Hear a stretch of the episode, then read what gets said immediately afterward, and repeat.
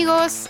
Muy buenas tardes, ya estamos en una emisión más de su programa favorito, Emprendiendo Juntos. Pues bueno, vamos avanzando con todos los temas de la semana y hoy por supuesto traemos para ustedes la reflexión para que sigamos aprendiendo juntos. Tendremos a un gran invitado. Nuevamente estará con nosotros Jorge Valencia, el zar de las franquicias de Interfranquicias.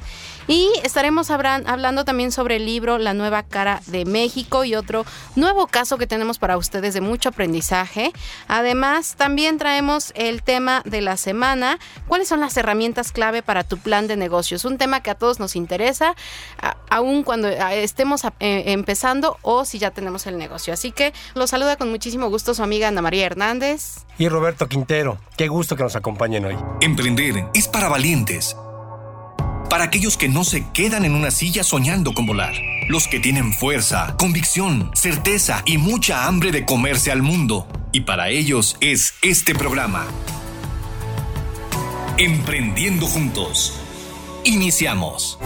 Noticias emprendedoras de la semana.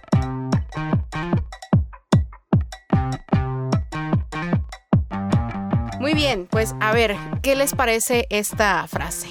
A menudo sufrimos más por nuestra imaginación que por la realidad. Una frase de Seneca. De Seneca, por supuesto. Eh, eh, es bien común que uno solo, eh, cada uno de nosotros generemos nuestros propios fantasmas, nuestros propios monstruos que, que, que, no existen. Además entiendo, este, Ana, tiene esto una raíz, este eh, reptiliana, dicen originaria en nosotros, en cada uno de nosotros, ¿no? Desde que corríamos cuando íbamos a un tigre en las cavernas, este, hasta ahorita, y lo hacemos por supervivencia. Nada más que cuidado, cuando los riesgos subjetivos nos apanican, nos congelan, no nos permiten reaccionar, pues hace muchísimo daño, O sea, finalmente el, el miedo, el miedo a los riesgos objetivos es sano si no tuviéramos miedo haríamos barbaridades, ¿no?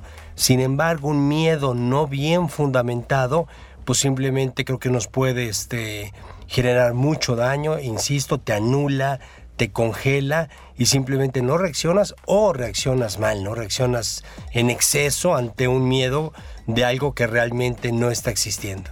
Totalmente de acuerdo contigo. De hecho, si hablamos del miedo en sí como emoción, es una emoción básica y de hecho es una emoción que tiene una función. ¿Cuál es esa función? La protección, la, la, defensa. Es como seres humanos nos protegemos a través del miedo. Y ahora, si nos vamos hacia la frase que habla del sufrimiento, es como cuando dice, ¿no? El, el, sufrimiento es también parte de esa elección. Y bien lo dijiste, ¿cómo utilizamos la razón para saber sobre qué sí preocuparnos y sobre qué ocuparnos más bien en este caso? Y justamente es algo que pasa en, en todos los aspectos, a nivel personal, a nivel emprendimiento, a nivel ya una eh, empresa. O sea, sufrimos por nuestra imaginación, porque estamos pensando, ¿y si sucede esto? ¿Y si sucede el otro? Y entonces nos hacemos escenarios que aún ni siquiera están sucediendo y lo peor de todo es que nos hacemos escenarios negativos o pesimistas. Entonces, acorde, hay que acordarse que la mente es muy poderosa y que precisamente con la mente creamos con la mente creamos. Así como todo surge de una idea, pues también nosotros propiciamos incluso eh, de repente el ambiente que tenemos alrededor. Entonces, efectivamente coincido, Roberto, creo que hay que comprobar con hechos qué es lo que sí pudiera suceder, qué es lo que no puede suceder. Es importante sí tomar precauciones, eh, el tema de a lo mejor de protegernos, pero a través de, de un hecho real, de un hecho comprobable. Por supuesto. Fíjate que incluso en un tema este pues de condición humana, de naturaleza. Por ello la mujer siempre es más cuidadosa con el riesgo que, el varón, ¿eh? por un tema de la mujer da luz, etcétera, este, tiene bebés y por ende, por naturaleza, la mujer es mucho más cuidadosa, ¿no? Más ordenada. Eh.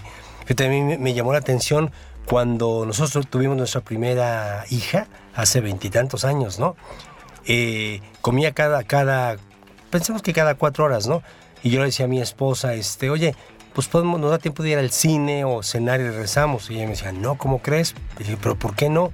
Y si pasara algo, si chocara, si algo me pasara en el trayecto, ¿quién le va a dar de comer? Y yo le contestaba, mira, es poco, es poco probable que ocurra una situación fea así, pero efectivamente, ¿no? Cómo estamos condicionados cada género, cada persona, incluso depende en qué etapa histórica estamos viviendo, ¿no?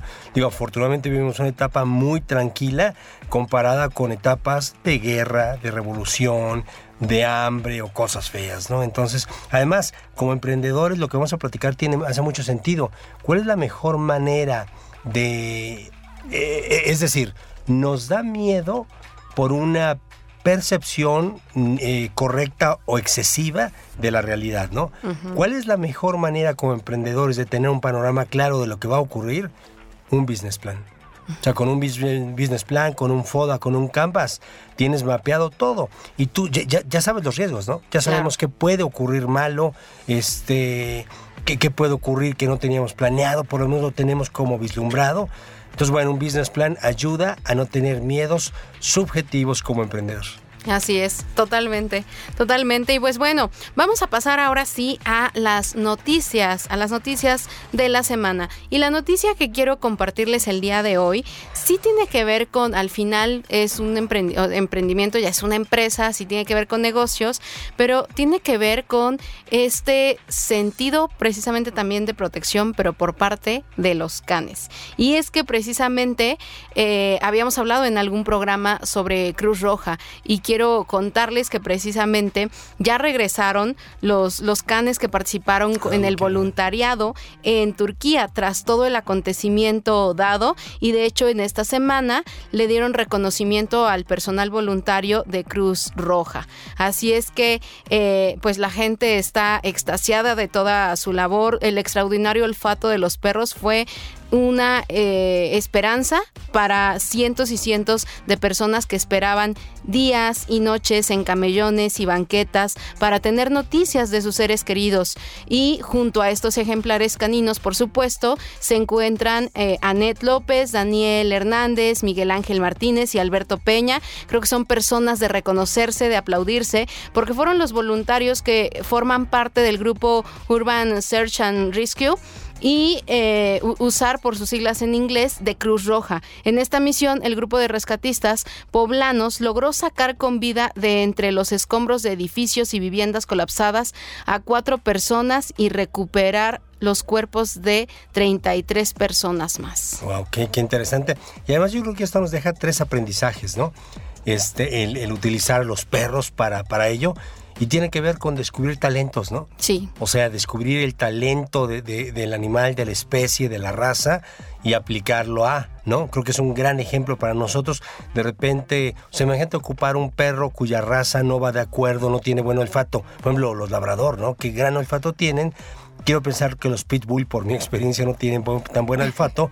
Bueno, descubrir cada raza para qué puede, para en, en qué puede aportar y cada uno de nosotros, sin ser eh, perros, digamos, pero qué talentos tenemos, ¿no? La otra, la exitosa unión, ¿no? El, equipo y de este, hacer equipos muy padres donde nos estamos eh, apoyando nuestros talentos de los rescatistas con los perros. Y la otra es atreverse. Fíjate, yo tengo 53 años y sí recuerdo en el primer, eh, en el temblor del ochenta y tantos, por lo menos es cuando más mediático se hizo, se hizo la labor este, de perros rescatistas y sonaba extraño, ¿eh? Para la época, estamos hablando de hace ya un montón de años, este, a lo mejor 40 años, y para la época podía sonar extraño. Pero qué padre que la, para la gente que formó a los, este, eh, eh, al personal, escogió los perros, eh, los, los, los, adiestró para ello, no tuvo miedo, ¿no? Seguramente en su momento hubo críticas en todo el mundo de cómo vas a ocupar un perro de rescatistas, no hace sentido. Pues hay gente en el mundo que no le importó la crítica, que les dijeran locos y lo hicieron. Y mira, 50 años después, 60 años después, los perros eh, siguen rescatando personas ante, ante situaciones pues feas que ocurren como, como el temblor de Turquía.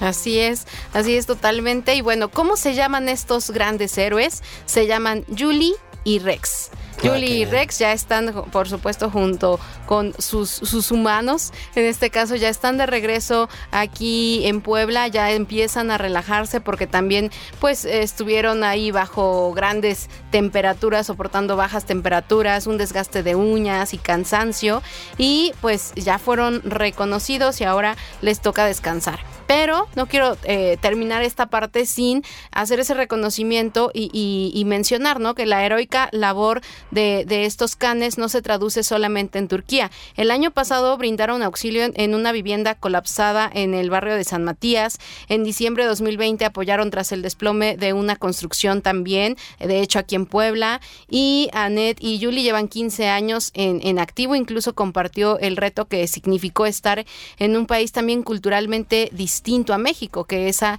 esa es otra.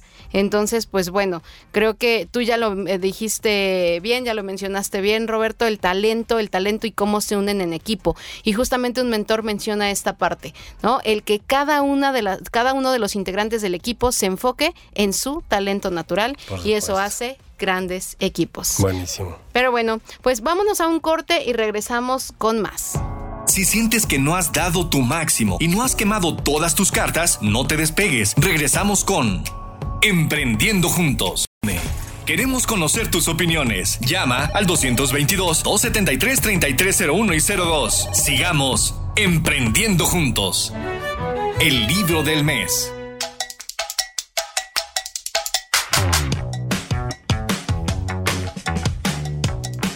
Estamos de regreso con ustedes aquí en Emprendiendo Juntos y este es el momento de seguir aprendiendo.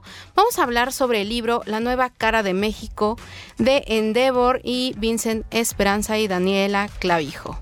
Así es, este, Ana, muchas gracias. Bueno, recordemos, es clave que estemos este, leyendo, es la mejor inversión que podemos hacer como emprendedores. Y bueno, continuamos con los casos que contempla la nueva cara de México y ahora eh, nos toca estudiar, eh, eh, analizar el caso de una empresa bien interesante que se llama Previta.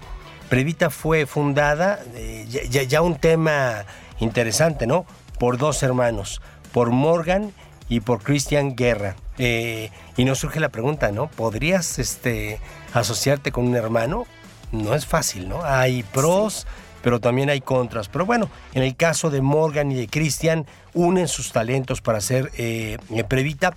Previta es una empresa, este, creo que bien innovadora, que lo que hace es entregar servicios de salud preventiva este, in-house a empresas, a gobiernos, etcétera. Y bueno, en el libro comentan Morgan y Christian, eh, por cierto, yo no tengo el gusto ahí sí de conocer a ellos, pero bueno, que su primer cliente fue una escuela, ¿no? Eh, digamos, su, su producto mínimo, viable y además era el proyecto, digamos, una tarea de Cristian para titularse en la Universidad de Salamanca. O sea, tenía una materia de proyecto y su proyecto es hacer una, una empresa de servicios de salud y escogen una escuela para, para pivotear. Pero además qué interesante, cómo generalmente el contexto nos marca como emprendedores, ¿no? Eh, en este caso, el tío de Christian y de Morgan eh, muere de cáncer de estómago, este, y ellos siempre se preguntan que si hubiera habido prevención, si hubiera sabido su tío unos años antes que tenía cáncer, se hubiera salvado. Y creo que eso los marca, los marca como emprendedores. Eh, cabe mencionar eh, que el primer producto mínimo viable que hicieron, es decir, atender a la escuela, no jaló. O sea, les dijeron en la escuela no está funcionando. Ellos este, no se no se desaniman y tan es así que llegan a desarrollar 25 clínicas móviles en las cuales hacían, bueno, y hacen análisis clínicos, rayos X, eh, eh, pruebas de esfuerzo, mastografía e incluso vacunas, que por cierto, fíjate que en el tema, en el momento de COVID les fue muy bien a ellos, ahorita platicaremos por qué, ¿no? Eh, su segundo producto mínimo viable fue vender vacunas. ¿Qué hacían? Se acercaban a, centros, a clubs, escuelas de, buena concentración de gente y lo que hacían era ofrecerles el tema de vacunación. Eh, fue muy interesante para ellos que Sports World, estos gimnasios a nivel nacional, son los primeros que les buscan y les dicen, oye, me interesa tu servicio para mis colaboradores, pero también para mis usuarios, ¿no? Eh, posteriormente vuelven a pivotear, hacen servicios de prevención, pero en nicho, específicamente para adultos mayores y en fisioterapia a través de láser y además a domicilio. Es otro proyecto que, que arrancaron. Y fíjate que te queda el aprendizaje de que pues pruebas por, por de muchas maneras, ¿no? Después logran una logran un contrato muy importante con farmacias del ahorro y bueno, con campañas de salud preventiva, eh, generan un producto para gobiernos muy padre que se llama termómetro sobre la salud de la población. Ellos van y le dicen a un gobierno municipal este, cómo está de salud su gente, ¿no? Obesidad, diabetes, este, etcétera. Muy interesante, ¿no? Y bueno, me gustaría comentar algunas frases de Morgan y de Christian. Morgan en su capítulo en el libro comenta, ten la capacidad para cambiar una y otra vez el modelo hasta llegar a la oportunidad que te hará tener la empresa ideal. ¿Qué tal ellos, no? Pasaron de la escuela, adulto mayor, a las vacunas, hasta que descubrieron su, su oficio, ¿no? Y Cristian también comenta, busca socios que sean emprendedores. A veces los amigos tienen planes diferentes y solo se emocionan contigo, ¿no? O sea, está padre platicarlo con los amigos, pero no necesariamente van a ser tus socios ideales. Y también comentan ellos en el libro, emprender no solo necesita del instinto, también requiere que conozcas la oportunidad y además la estudies, ¿no? Y creo que ellos es lo que hacen, que es que pivotean, vuelven a estudiar el mercado, ven en qué se equivocaron, si alcanza el mercado que están atendiendo. Y bueno, finalmente comentan ellos, la clave, la clave, perdón, para abrir una empresa es identificar una necesidad, observar cómo se ofrece en otras partes del mundo y adaptarla al mercado objetivo. Lo mismo que se ha comentado mucho, ¿no? Es bien común que el emprendedor descubra esa oportunidad a partir de que viaja a otro estado, a otro país, a otro continente y conoce otras culturas. Pero bueno, esta es la, la historia de Previta y de los hermanos que han hecho este proyecto bien interesante en pro de la salud de nuestro país. Maravilloso. Y creo que es este tema de la constancia. La constancia, ¿no? Es eh, vas avanzando y no, no es como que estés esperando resultados el primer mes, ¿no? Siempre hay que ser constante. Totalmente. Y, eso se relaciona con el tema que también nos traes. Así es. Bueno, el tema que trataremos en esta ocasión son las herramientas claves para tu negocio. Eh, por supuesto que tienes que que definir cuál es tu propuesta de valor cuando estamos emprendiendo, ¿no? Recordemos que, digamos, la, el camino adecuado es mapear cadenas de valor, es conocerlas, entenderlas, encontrar océanos azules, huecos de, oportunidad, pivotearlas, pilotearlas, regresar al cuarto de guerra, desarrollar la, la propuesta de valor, el modelo del negocio y el business plan. Y dentro del business plan, eh, un documento que es bien interesante. Fíjate que es reciente, hace, tendrá unos 10 años, antes no se utilizaba, ¿no? Y es el modelo de, Canvas, ¿no? Sí. Este, el Canvas tiene nueve pasos, así lo pueden buscar como Canvas Business en, internet. Y, platicamos cada uno de los nueve casos, de, los nueve eh, elementos, porque si tú logras definirlos, es bien fácil que entiendas tu propuesta de valor o que te des cuenta que no tienes modelo de negocio, ¿no? La primera te dice segmento de clientes. Identifica quién es tu público objetivo y determina tu cliente ideal o buyer, o sea, o comprador este, también ideal. ¿Quiénes son? Entonces, bueno, en la parte número uno de un canvas tienes que poner quién es tu cliente, ¿no? Hombres, mujeres, ambos. Este, quién es tu usuario, quién es tu cliente, qué nivel socioeconómico, dónde está, en cualquier parte del mundo, o es nicho, o sea, son todas las personas de la, de la tercera edad en el país, o en los estados del norte, o qué sé yo, ¿no? Entonces, bueno, determina quién es. Y fíjate que de repente es importante cuál es poner cuál es tu buyer ideal. Claro. O sea, incluso, es decir, un cliente imaginario, ¿no? Se llama Pedro, tiene 43 años, estudia estas, eh, eh, escucha estas estaciones de radio, estudió esto. Que te imagines cómo es tu cliente ideal, ¿no? Bueno, el segundo es la propuesta de valor. Básicamente, ¿qué le estás ofreciendo a, esos clientes, no? Eh, la tercera son los canales, es decir, ¿cómo voy a tener comunicación con ellos? Es una venta en línea, directa, B2B, B2C, etcétera, ¿no? La cuarta, ¿cómo voy a mantener la relación con ellos? Es decir, a través de redes sociales, de publicidad tradicional, de mi CRM, etcétera, ¿no? Las siguientes son las fuentes de ingreso. Digamos que básicamente qué líneas de negocio voy a tener en la propuesta de valor y cómo voy a monetizar, ¿no? Si es una iguala o tengo que buscar al cliente, este, etcétera, ¿no? Las siguientes son actividades clave. Yo sugiero que no más de cinco o a lo mejor seis actividades clave. ¿Qué debo de hacer que es sumamente importante para lograr que mi propuesta de valor llegue al cliente, ¿no? Eh, las siguientes son los recursos claves, es decir, cuáles son los elementos bien importantes de la propuesta de valor, pues llámese redes sociales o infraestructura o el edificio o camiones, humanos, un aliado, tecnológicos. mi sistema de logística, etcétera, ¿no? Eh, el octavo son los socios clave, es decir, dentro de tu grupo, de grupos de interés, cuáles son bien, bien importantes que tienes que mantener, ¿no? tus socios, tus proveedores, puede ser hasta tu competencia, podría ser, ¿no? Etcétera, ¿no? Tus clientes, tus usuarios, etcétera, ¿no? Y la última es la estructura de costos, es decir, que definas tu unit economics, ¿no? Básicamente, de cada peso que vendes, cuánto es de costo, cuánto es de gasto y cuánto nos queda. Entonces, bueno, eh, es importante, hagamos la invitación a, quien nos escucha a que haga su canvas de su empresa. Y es más, puede ser de una empresa ya caminando, no tiene que ser de una empresa que está naciendo apenas. Así es, totalmente, Roberto. Es súper, súper aplicable. Esto ayuda a aterrizar bastante el cómo está funcionando cada empresa. Vamos a seguir platicando de estos temas. Vamos a un corte y regresamos con ustedes. Si sientes que no has dado tu máximo y no has quemado todas tus cartas, no te despegues. Regresamos con Emprendiendo Juntos.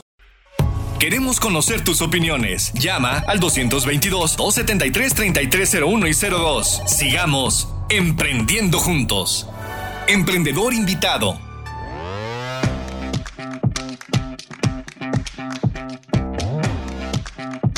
Hola, ¿qué tal querida audiencia? Ya estamos de regreso y ¿qué creen? Ya está con nosotros nuestro invitadísimo especial.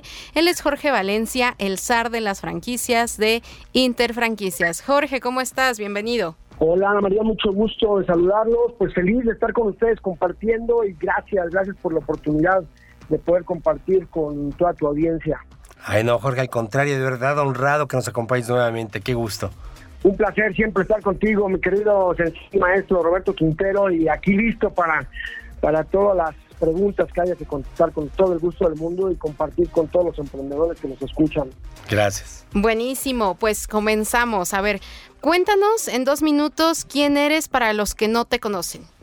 Ah, pues mira, soy, soy, una, soy un ingeniero industrial, tengo eh, con una maestría en, en finanzas y especializado en, dos rubros, en el tema de franquicias y en el tema de restaurantes.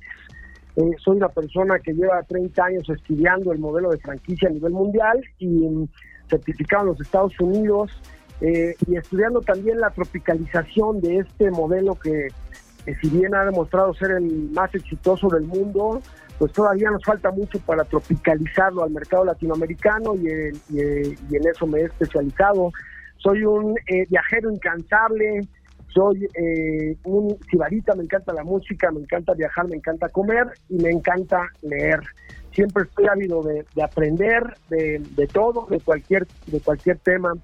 Eh, soy hijo de mami y tengo dos hermanas, una mayor y una menor, y felizmente con dos sobrinos, tres sobrinos, dos hombres, una mujer, y feliz, felizmente casado con mi esposa Angélica, vivo soy chilango de corazón, pero vivo al pie del volcán aquí en Cholula muy, muy a gusto.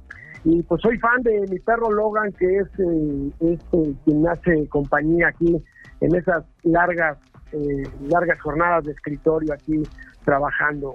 Él soy yo, querida amiga. Excelente, excelente Jorge. Oye, me encantó también lo de el fan de, de, Tucán. Oye, pues a ver, empezamos con las preguntas también ahí para, para te digo, seguirte conociendo. ¿Cuál es tu recuerdo más grande de la infancia? Em, Pues mira, siempre he sido, la otra vez me preguntaban que desde cuándo, que si soy vendedor y desde cuándo. Eh, recuerdo mi infancia, tuve una infancia, la verdad, muy feliz, muy, muy contento en un fraccionamiento en donde eh, ahí mismo estaba la primaria dentro de ese fraccionamiento allá en la Ciudad de México eh, y donde tuve la oportunidad de toda la primaria ir con, con, con un mismo grupo de niños con los que fuimos creciendo. De esa de ese, de ese entonces guardo todavía eh, ocho grandes amigos de toda la vida que nos conocemos desde el kinder y que nos seguimos, nos seguimos viendo. Y fue una infancia muy, muy feliz donde ibas a la escuela y después te ibas a las canchas a jugar y etcétera, etcétera. Fíjate que de los grandes recuerdos es, mi madre es maestra eh, de primaria y entonces siempre que recuerdo que comía con ella eh, y que me ponía a hacer la tarea y que aprendía mucho de, de ella también. Eh, pero uno de los grandes recuerdos que tengo es el de mi padre. Mi padre, pues, un trabajador de, de un trabajador chilango que pues, sales a las 7 de la mañana y regresas a las 11 de la noche. Y recuerdo que a esas 11 de la noche es cuando yo lo esperaba y comía con él y a esa hora me ponía a hacer la tarea y a esa hora este, jugábamos canicas y a esa hora este, revisábamos, eh, veíamos la tele o lo que hubiera que hacer. Siempre muy nocturno, por eso siempre me, siempre toda la vida he sido muy nocturno y empiezo tarde y acabo tarde pero tengo grandes recuerdos de la infancia, grandes amigos, este, mi familia, eh, mi madre enseñándome siempre cosas y, esas esas noches esperando a mi papá en que, que pudiéramos tener yo la oportunidad de verlo un ratito y que gozábamos mucho, aunque era un, momento nada más, pero había tiempo para comer, para jugar y por supuesto para que me revisara la tarea que era imperdonable no hacerla, ¿no? Buenísimo. Oye, ¿y cuál es tu mayor virtud? mi mayor virtud siempre no siempre habido de aprender no yo creo que siempre habido de aprender soy soy buen amigo con mis amigos y, soy un crítico de, de, todo no soy un crítico de todo soy un conforme de todo eh, y yo creo que en esa en esa virtud en esa decía este, alguien que le gusta mucho a, Roberto, eh, don Lorenzo Servicio, que decía que el emprendedor siempre tiene esa inconformidad, ¿no? Esa inconformidad y siempre quiere buscar más cosas. Y yo creo que una de las mayores virtudes es este, este siempre querer saber más, eh, estudiar eh, y siempre querer emprender algo nuevo y siempre también alzar la voz cuando no estoy de acuerdo con algo y, buscar siempre la, la mejora para uno, para la familia y pues lógicamente para la gente que te rodea y siempre siempre orgulloso de, de, ser mexicano y cuando me ha tocado andar de vago por otros lados pues siempre poniendo a México en alto y, yo creo que una, una de las virtudes soy muy buen amigo y, y este y este esta inconformidad con siempre querer aprender más viajar más saber más eh, hacer hacer más cosas no este, a veces la pandemia nos enseñó que, que la vida es eh, efímera y que hay que apurarse para hacer más cosas. Entonces, eh, siempre, esto de no estar quieto nunca, me parece que, siempre lo he visto como una virtud. Jorge, yo una pregunta, este, ¿por qué y cómo decides estudiar ingeniería industrial? Y lo comento porque aunque eres muy joven, pues no era tan común y además hace unos años no lo veíamos como cercano al mundo de los negocios, ¿no? Si queríamos hacer negocios, eh, hacer empresa, pensábamos en economía o en administración, siendo que lo que más hace sentido honestamente son ingenierías. Pero ¿por qué decides estudiar esa carrera? Fíjate, querido Roberto, que, que mi papá siempre estuvo presente en mi formación, siempre me decía que eh, me acuerdo de aquellos años, estoy hablando de principios de los años 80, me decían, ahí vienen los japoneses y, me puso a estudiar eh, japonés y me puso a, fui a, soy 100% politécnico, orgullosamente politécnico, ahí estudié eh, todo el tema de físico-matemáticas, el área de físico-matemáticas y después me mandaron a estudiar a, a la CIME a, electrónica, ingeniería electrónica, mi padre siempre quiso que fuera yo electrónico y y tú recordarás que en aquellas épocas pues pues como que no no tenía uno mucho voz y voto y entonces bueno pues eh, eh, afortunadamente me fui a la, a la escuela de, ingeniería. Eh, esa carrera no la termino me quedo de nueve semestres me, quedé en ocho y medio. Luego cuando mi papá muere pues este tuve ahí la oportunidad de reflexionar y dije, oye, pues a mí este, la electrónica ni me gusta, la ingeniería sí me gustaba, era yo muy bueno en temas de matemáticas, físico, esto, em, y, siempre he pensado que a los ingenieros este, tenemos un, intelecto un poquito más desarrollado que otras carreras este, por las particularidades de las materias que tomas, ¿no? Eh, pero luego eh, dije, pues ya no quiero estudiar electrónica y me salí y ya mi mamá se puso a llorar porque después te va a dejar la escuela y pero pero después eh, lo que lo que a muchos nos pasa este, dos grandes amigos míos estudiaban ingeniería industrial y, y, a mí me llamó la atención esto de que de que el ingeniero industrial pudiera saber un poquito de todo porque de ahí me fui a la Universidad del Valle de México de lo más verdes allá en Chirangolandia eh, y la carrera era un poco más administrativa y fíjate qué chistoso este era yo ingeniero industrial pero pero ahí empecé a, conocer este materias más administrativas y de costos y, de números y todo eso más y me llamaron mucho más la atención que las que las eh, materias clásicas de ingeniería. Y por ahí este yo digo que soy un este, ingeniero administrador, ¿no? O sea, la parte de ingeniería te abre mucho la mente, me, fascina, me gustó mucho. Después de ahí conocí el tema financiero, ya después por ahí me fui con, con la maestría de finanzas, luego hice otra maestría de administración, etcétera. Eh, y ya me gustó un poquito más este lado de las finanzas y los negocios. Pero, eh, pues negocios siempre he tenido, entonces eh, lo supe complementar muy bien, ¿no? Este, yo creo que mi primer negocio fue, me, recuerdo el segundo de primaria vendiendo gomas y, lápices porque mi papá trabajaba en Escribe y, luego tuve transporte público y restaurante y, siempre he sido esa, esa parte de, los negocios, ¿no? Entonces, yo creo que por por ir con, los amigos también, que se viene el tema de ingeniería, pero pues es que nadie tampoco me enseñó otro tipo de carreras, entonces eh, estudié ingeniería industrial, pero un poquito más cargado al tema de, de la parte administrativa. Perfecto, muchas gracias, qué bien. Oye, y bueno, ahora cuéntanos, Jorge, por favor, ¿cuál es tu mayor defecto? Eh, soy muy desordenado. Este, soy 100% desordenado, creo que mi mayor defecto es el... Eh, eh, no soy planeador, no soy organizado, este, eh, puedo estar pensando en cinco cosas a la vez y no terminar ni una en el día. yo creo que, que mi mayor defecto, por eso siempre busco algún socio, algún partner que sea más organizado que yo. Este, la, la sociedad que hago con mi esposa Angélica en los negocios también es muy buena porque ella es ella es metódica, organizada, este, planea, etcétera. Pero yo creo que uno de los mayores defectos que tengo es em, ser totalmente desorganizado. Eh, la falta de planeación me come muchos negocios que yo quisiera hacer o muchas cosas que quisiera hacer. Eh, si a mí me dices algo, lo quiero hacer ya mañana y me aviento y voy y subo y bajo y, probablemente, bueno, estoy seguro no es el mejor camino ¿no? para, para hacer las cosas. Este, si bien no hay que planear mucho, creo, hay que llevar las cosas a la acción, eh, tampoco hay que llevarlas a la acción sin pensar. Entonces, yo pienso que eh, ese es uno de mis mayores defectos. Eh, se me ocurre algo y lo hago, ¿no?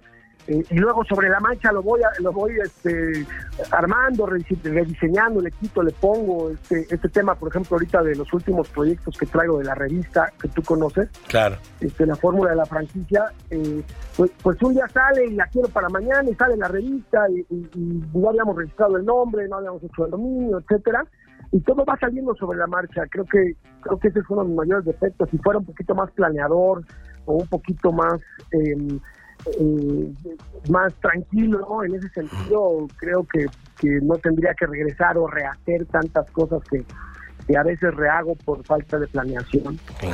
Muy bien. Ok, ok. Interesante. Oye, pues hay muchos aprendizajes y muchas cosas que queremos escuchar de ti. Nos vamos a ir a un corte y regresamos. Si sientes que no has dado tu máximo y no has quemado todas tus cartas, no te despegues. Regresamos con Emprendiendo Juntos. Queremos conocer tus opiniones. Llama al 222-273-3301 y 02. Sigamos emprendiendo juntos. Querida audiencia, ya estamos de regreso con ustedes. Vamos a seguir escuchando y aprendiendo de Jorge Valencia. Jorge, ya estamos de regreso contigo y ahora queremos que nos cuentes de manera concreta y precisa cuáles son los tres valores que más te caracterizan.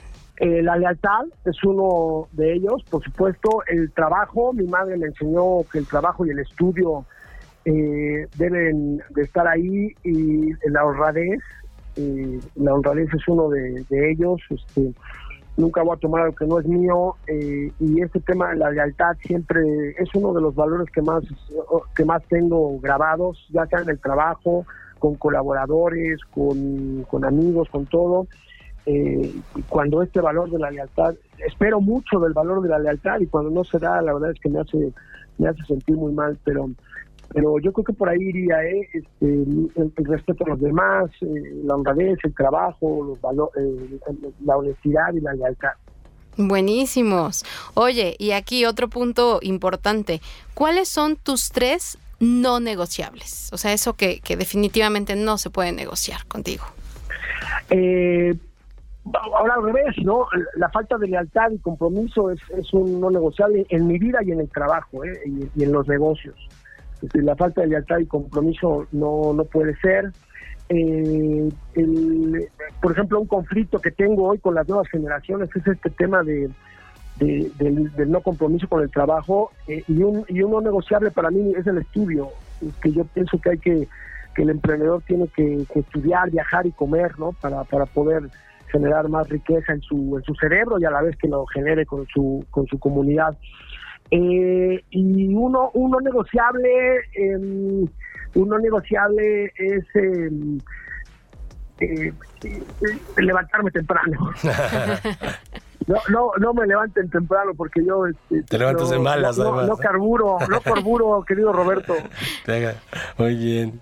Sí, sí, definitivamente eres nocturno. Ok, ok, te entiendo. Oye, y, a ver, para terminar con el bloque de preguntas, finalmente, ¿cuál es el mayor reto que has enfrentado a lo largo de tu vida? Eh, pues mira, un día, yo era un, yo cuando termino la carrera, cuando termino la, maestría de finanzas, eh, eh, yo era un muy buen godín, tuve varios negocios a lo largo de la vida, chiquitos, grandotes, medianos, etcétera. ahora sí que como Pedrito fui, fui taxista, microbusero y de todo, ¿no? Eh, pero después, terminando la, la maestría de finanzas, dije, pues tengo que trabajar en alguna empresa para ver cómo, cómo funciona esta y encontré una empresa, la mayor, eh, la mayor eh, fabricante de, arneses automotrices en el mundo, eh, una empresa japonesa, y ahí estuve tres años y, y la verdad es que fui un gran godín, me la pasé muy bien, pero luego esta inconformidad otra vez llegó y luego conocí el mundo de las franquicias, eh, me fue muy mal con mi primera, con mi primera experiencia en franquicias, eh, perdí todo el capital mío y de mi familia, etcétera, por una mala empresa franquiciante, por alguien no preparado, y entonces es por eso que ahora las franquicias me las tomo con mucho, con mucho respeto.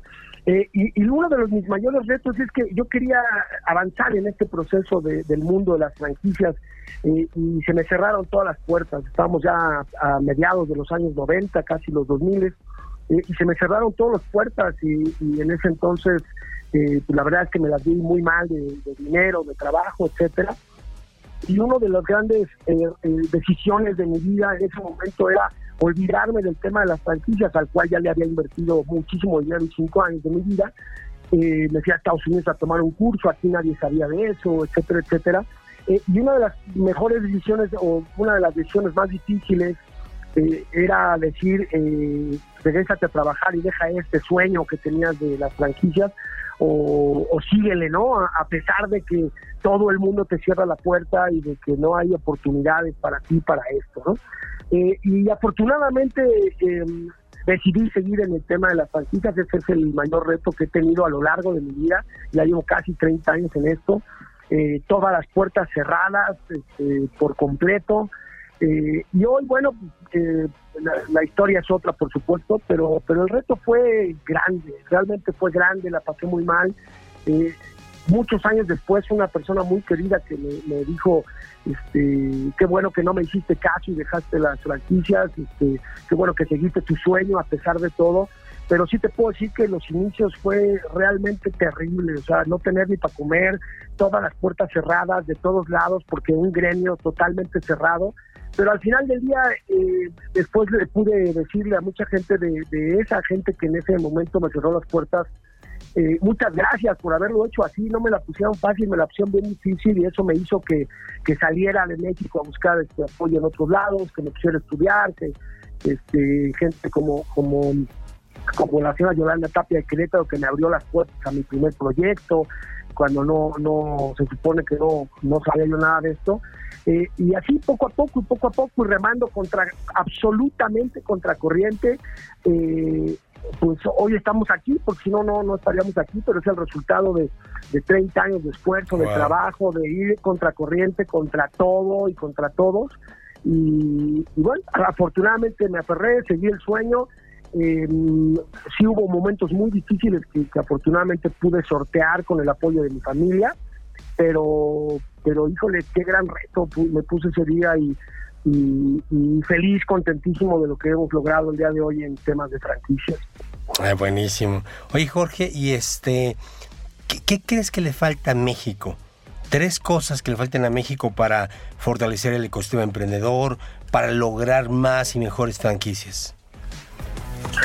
Eh, nos falta, yo creo que nos falta, gran maestro, nos falta educación, ¿no? O sea, nos falta educación eh, nos falta eh, salir, eh, nos falta entender los modelos de negocio y entender qué cosa es emprender un negocio y qué cosa es ser un emprendedor. Y como tú me has enseñado mucho todos estos temas de, de emprendurismo, de institucionalización, etcétera, nos falta mucha educación para poder entender que, que tener una tiendita no es ser un empresario, ¿no? Entonces me parece que por ahí nos falta educación para para decir, oye, pues sí, sí quiero poner un negocio y va a ser así, lo veo a largo plazo y voy a generar empleos y riqueza, ¿no? Por ahí me parece que nos falta eh, eh, por ahí un tema. Eh, me, asusta mucho el tema de la multigeneracionalidad, ¿no? El tema de, de, hoy, estas dos generaciones más jóvenes, que, que no los veo comprometidos con, con, este, con la generación de empleo, eh, entonces yo creo que nos falta jalarlos, nos falta que convivamos más las, las generaciones más antiguas con las nuevas y explicarles qué es lo que está pasando porque porque también me, parece que, que, una tercera cosa que nos está faltando es querer competir. O sea, quererte meter al ruedo y, competir y sale. Me parece que somos una cultura que nos gusta lo facilito y que, y que todo creemos que además este tema de estarle echando la culpa siempre al, al empresario de todo lo que nos sucede, híjole, pues tenemos que revertir todo ese todo ese tema de, la ley laboral y de, esta discusión entre si somos amigos o enemigos, el patrón y el colaborador, ¿no?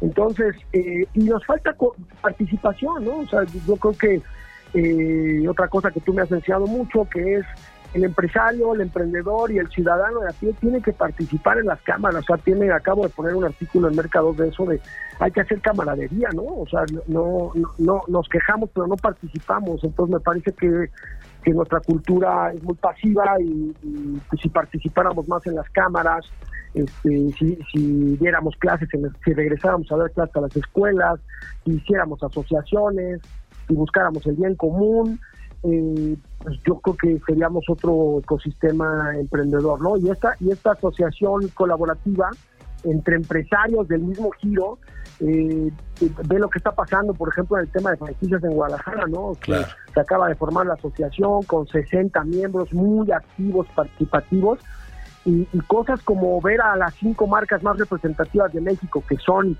que son jaliscienses, de alitas, sentadas juntos, los dueños, este, viendo, haciendo buenas prácticas y sentándose con el proveedor de las alitas y con el de las salsas. y O sea, esa, ese tipo de cosas no, parecería que no estamos hablando de México. Entonces, me parece que este tema de ser asociativo, colaborativo, eh, entender que si le ayudas al de enfrente te va a regresar y participar en el desarrollo de nuestro país, me parece que pondría a nuestro país en, en, otro nivel, ¿no?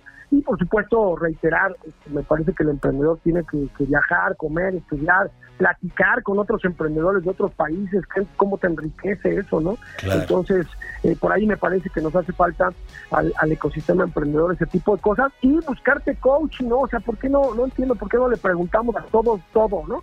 al de al lado, estás ahí en el restaurante, pregúntale algo, este, te encontraste a Roberto Quintero, pregúntale algo, te, encontraste a, este, a quien sea, pregúntale algo. Este tema de, de no, no aceptar consejo me parece que nos hace mucho daño al tema del ecosistema emprendedor y sentirnos eh, los todólogos, ¿no? Ay, Jorge, muchísimas gracias, es un honor escucharte, gracias por compartir. Oye, y si alguien quiere contactarte, como tú decías, alguien quiere preguntarte algo, ¿cómo lo pueden hacer? Siempre habido de compartir experiencias y siempre habido de poder ayudar. Eh, me pueden me pueden contactar en mi correo que es jorge arroba o en punto MX, perdón, jorge arroba interfranquicias.mx y en todas las redes sociales que estoy como franchisar, el zar de las franquicias en inglés, franchisar, ahí estoy en el Facebook, en el Instagram, en mi canal de YouTube, invitarlos a que pasen más de 500 videos de franquicias, emprendedurismo y negocios eh, gratis para todos ustedes. Y gracias por la invitación, a María y, Roberto, como siempre, un honor estar, estar con ustedes. Muchas gracias. Muchísimas gracias, gracias Jorge, Roberto, también a Juan en los controles y a toda la audiencia por hacer esto posible. Que tengan excelente tarde. Gracias.